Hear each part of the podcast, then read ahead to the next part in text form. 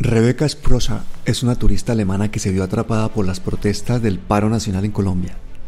Esas movilizaciones sin precedentes de la juventud de uno de los países más violentos y desiguales del mundo es la de una generación de colombianos que no quiere caridad, que se cansó, que lo que quiere son derechos humanos, es decir, cosas tan simples como el respeto a la vida, el acceso al agua, al trabajo, a la educación, un techo, salud. Pero el problema es que quien niega esos derechos es un gobierno dirigido por una pequeña oligarquía y por mafiosos, los cuales llevan a cabo pues un saqueo histórico desde las mismas instituciones del Estado y se escudan con cobardía en la fuerza del ejército y de la policía. Y el botín se lo reparten entre empresarios, clanes políticos, bandas criminales y, y por supuesto los gatilleros de ambos lados de la ley. Gatilleros como el que el pasado 22 de julio le quitó la vida a Joan Sebastián Bonilla miembro de la primera línea de Cali, quien impidió el asesinato de Rebeca.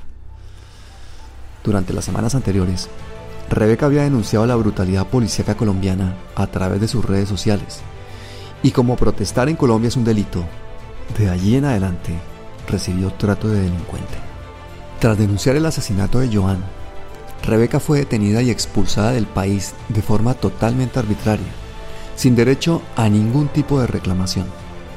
El gobierno de Duque dijo que lo de Rebeca fue intromisión en asuntos internos. La expulsó y le prohibió la entrada por 10 años.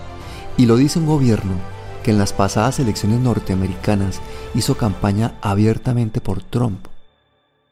Lo dice un gobierno que envió una delegación diplomática y de abogados a ayudar a los mercenarios colombianos que presuntamente intentaron hacer un golpe de Estado y asesinaron al presidente de Haití lo dice un gobierno colombiano, que habla de intromisión por parte de una turista alemana en asuntos internos, pero que a la vez no le molesta que Estados Unidos tenga siete bases militares en Colombia. Y eso, eso son palabras mayores.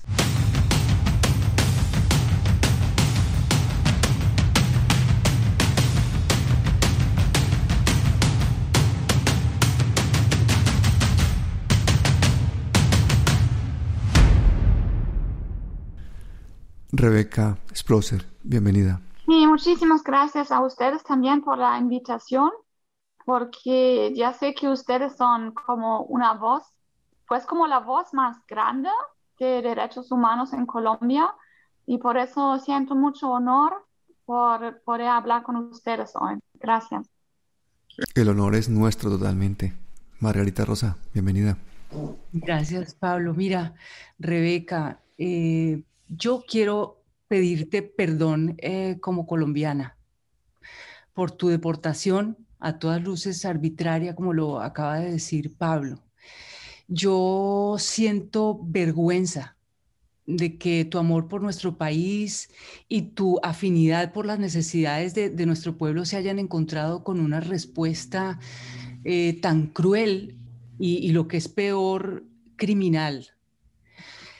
Yo quería empezar eh, por preguntarte esto. Yo, he estado muy pendiente de, tu proceso, he visto las conversaciones eh, que has tenido con los Gustavos, también con, Alberto, con José Alberto Tejada en el Canal 2. Y a mí me impresiona mucho de tu personalidad que, tengas esa altísima vocación profunda, vocación de servicio. Tú decías en un momento dado que nunca sentiste miedo por ti, pero sí, sí por los muchachos que estabas acompañando. Entonces, esa capacidad de, sentir eh, el dolor del otro en carne propia para mí es algo parecido a, un don, pero también quiero pensar que es algo que se puede aprender y adquirir. Entonces, ¿de dónde viene tu, tu sensibilidad social? No sé, es que siempre, siempre era una persona con mucho, yo llevo mucho amor en mí yo llevo muchísimo cariño en mí. Y es que yo no puedo aguantar injusticia. Es algo que yo no aguanto. Y pues, sabes, es que por esto siento tanto, tanto por esos muchachos de la primera línea, porque yo conozco casi cada punto en Cali, ¿no? De la resistencia. Y yo conocí en todo ese tiempo muy bien a esos muchachos, ¿no?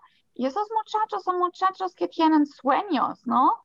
Que de hecho deberían tener derechos para muchas cosas y ellos, ellos quieren, ¿sabes? Ellos quieren tener educación, ellos quieren tener una vida justa, ellos quieren tener salud, muchas cosas, ¿no? Y en todo el tiempo en que hablamos, es que yo realmente entendí esa causa y yo entendí porque ellos están allá dando su pecho, dando su vida por, es que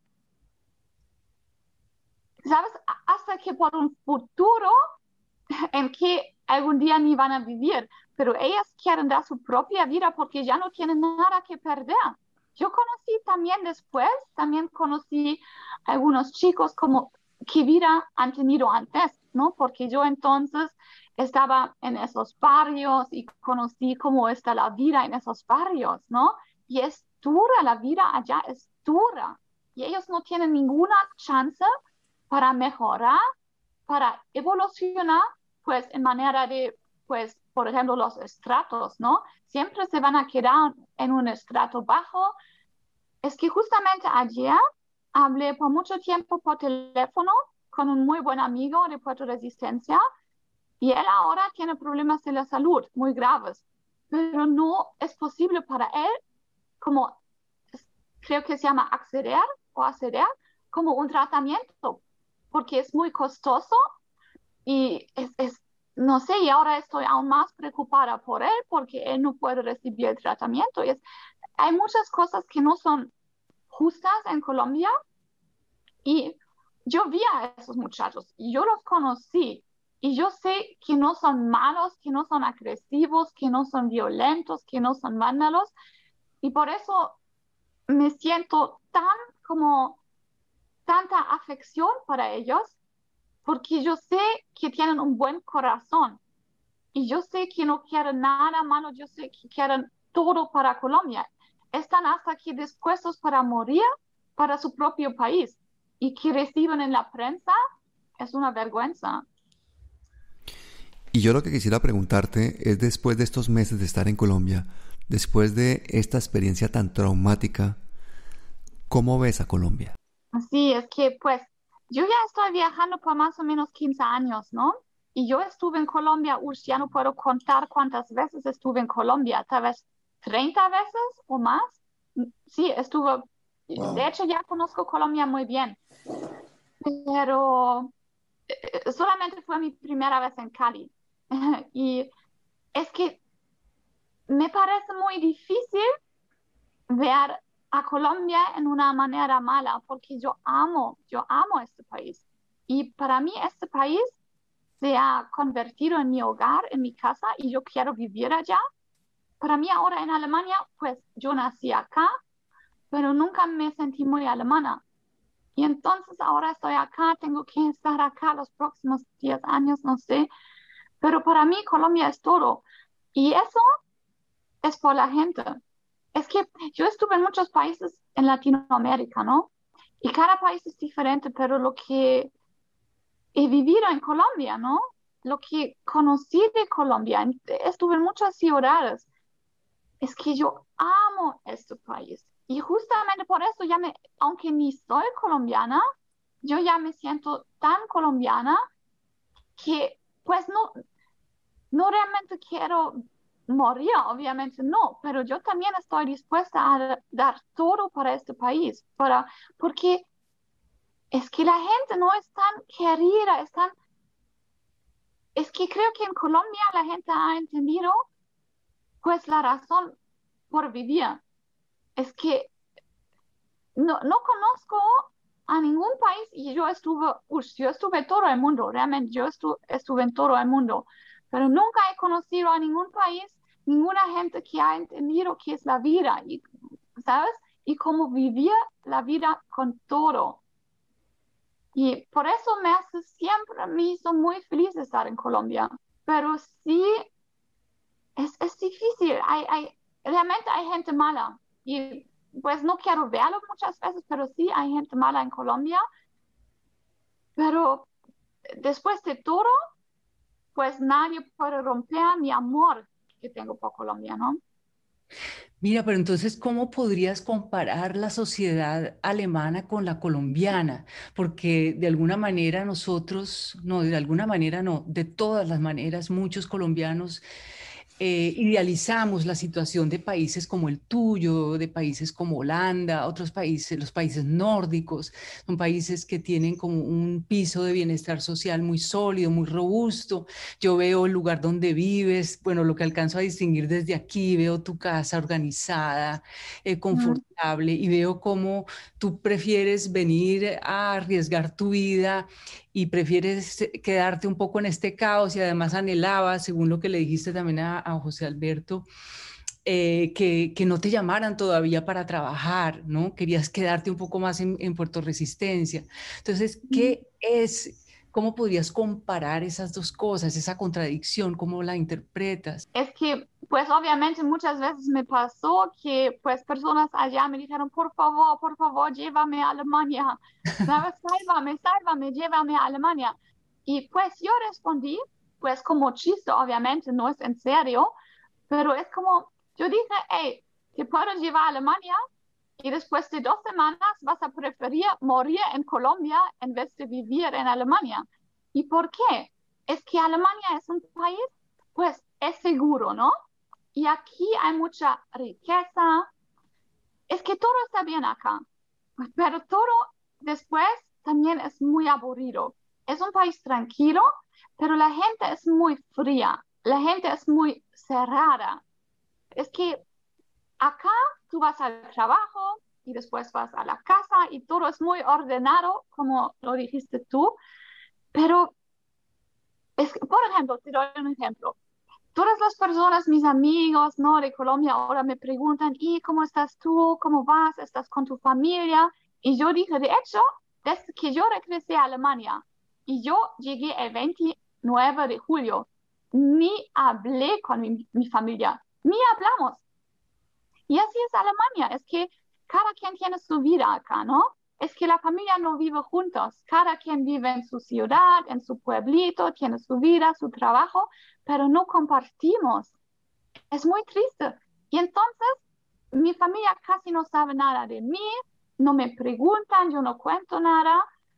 Y pues yo tengo buenos amigos acá, pero de hecho no son alemanes. Todos mis buenos amigos acá son extranjeros, porque los alemanes es que para ellos es muy fuerte lo que pasa en Colombia, ni lo pueden realmente procesar. Y por eso mi familia sí, ellos han leído las noticias, pero es tan fuerte para ellos que no aguantan escucharlo. Así que no quiero molestarles con todo eso porque realmente ellos no aguantan tanto dolor porque eso no existe acá. Acá no existe como esa violencia, ¿no? Esa injusticia. Y para ellos es una cosa de loco. ¿Y tú te has convertido en activista en Colombia o ya eras activista antes? Sí, es que realmente lo que puedo decir es que mi vida ha cambiado 100% en los últimos meses. Yo fui muy diferente antes. Entonces yo nunca fui activista para nada, es como casi al opuesto. Siempre ah, no, no quería como, ¿sabes? Como meterme en política, porque siempre es difícil. Yo creo que también la vida para políticos es muy difícil porque nunca puedes hacer las cosas bien. Siempre te van a juzgar, siempre te van a criticar, siempre te van a decir lo que hiciste mal. Y entonces yo siempre digo, mi respeto para todos los políticos, porque yo no quería hacer ese trabajo cuando siempre te pones o en peligro o te, ¿sabes? Te van a criticar por todo.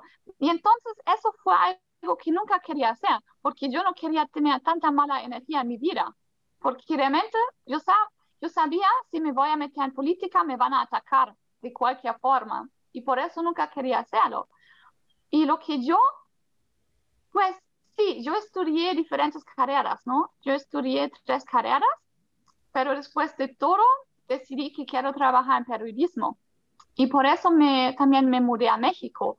Pero otra cosa es que siempre leo o veo comentarios como súper feos, como que yo quiero ser el centro de atención. la cosa es que yo trabajé en periodismo por un año, pero ni una vez frente de la cámara, porque normalmente nunca me ha gustado eso. Siempre trabajé atrás de la cámara y cuando, pues obviamente algunas veces me preguntaron, ¿puedes dar una entrevista? ¿Puedes hacer algo frente de la cámara? Y siempre dije que no, eso no soy yo, no quiero estar frente de la cámara. Pero cuando empezaron las protestas y todo, y yo quería pues dar todo el material a Alemania y Europa, me dijeron, y también es muy triste, me dijeron, pues Colombia está muy lejos. Y acá la gente no realmente se puede identificar con la gente en Colombia. Y entonces me dijeron, tú necesitas estar también en el video, en la imagen, porque solamente si hay una chica blanca, rubia de Alemania en el, en el centro de la manifestación, la gente se interesa por eso en Europa. Y solamente por eso empecé, porque todos los periodistas, no, es como las estaciones de televisión me dijeron, no, si tú no estás, nadie lo va a ver. Y por favor, si tú lo quieres vender, pues no recibí ni un peso, pero como si tú quieres mandar todo el material a Europa, tú tienes que estar allá, tú tienes que contar tu historia. Y solamente por eso decidí estar frente de la cámara, pero eso nunca me ha gustado. De hecho, todavía mm, no me siento muy bien frente de una cámara. Sí. Y entonces, ¿quién soy? Es que, no sé, soy una chica que siempre solamente quería estar feliz, pero también ayudar a la gente. Y entonces lo que yo siempre hice fue trabajar en fundaciones. En tantos países de este mundo, cuando estuve, trabajé en fundaciones. Por ejemplo, en orfanatos o proyectos como de niños en los barrios o gente con discapacidades, cosas así, ¿no?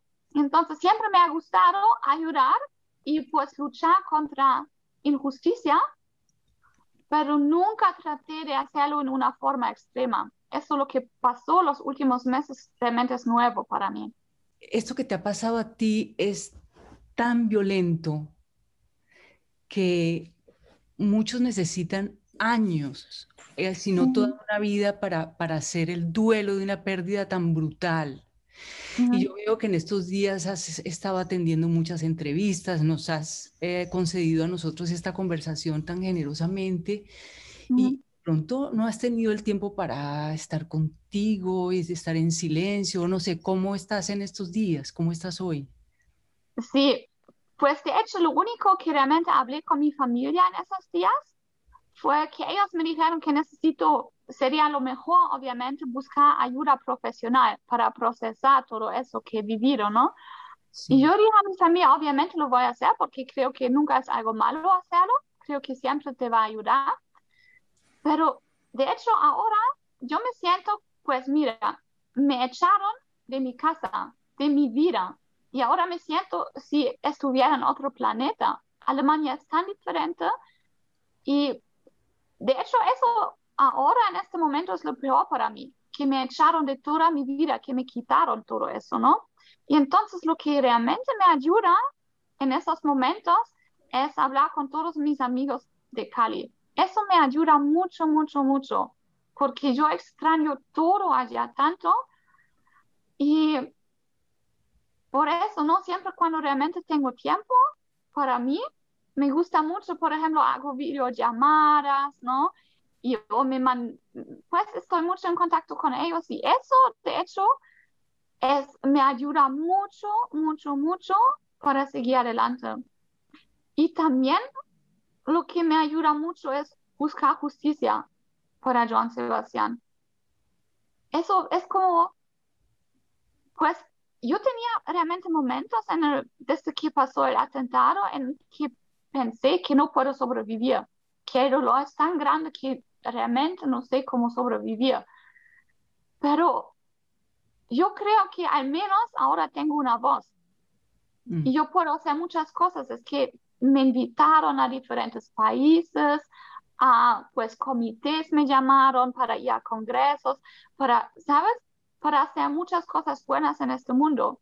Y eso también es algo que me mantiene viva ahora, saber que puedo realmente lograr mucho, que, puedo trabajar en muchos proyectos y que tengo, pues gente, pues muy importante, muy, que, que realmente yo admiro mucho, se ha puesto en contacto conmigo en los últimos días y por eso, pues yo veo que todavía estoy acá por una causa, ¿no? Que también desde Alemania puedo trabajar y puedo apoyar a Colombia, a la gente allá, y eso me ayuda mucho en esos días para no, pues, perder la fe, perder la esperanza, porque, pues, obviamente me siento muy desesperada por todo lo que está pasando. Es que para mí son las dos peores cosas, ¿no? La muerte de Joan Sebastián mm. y que no puedo entrar a Colombia por 10 años. Y entonces, sí, me da mucha distracción trabajar en todos esos proyectos que ahora me vienen. Y una pregunta que quiero hacerte es, ¿cómo una persona que es testigo de un asesinato, testigo principal de un asesinato, la expulsan? ¿Qué ha dicho tu embajada al respecto o qué ha dicho el gobierno alemán? Mm, pues lo que también pasó y también fue a propósito es que yo hubiera tenido una cita en un hospital para examinar mis heridas. Y eso también hubiera sido muy importante, por ejemplo, para decir si fue como un arma traumático, si fue un arma de fuego.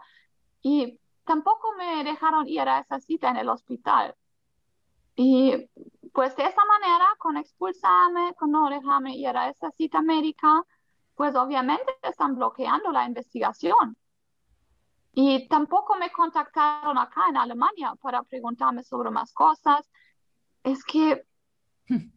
pues es que no soy abogada, pero sí puedo decir que mucha gente muy querida, que también son abogados o que trabajan en, ¿no? en instituciones que se están enfocando en esos temas, me dijeron que no fue legal. Pero al final yo no lo sé. Es que sí quiero luchar para entrar a Colombia de nuevo. Solamente tal vez por ahora es aún mejor estar acá porque yo recibí amenazas de muerte muy, muy fuertes. Sí.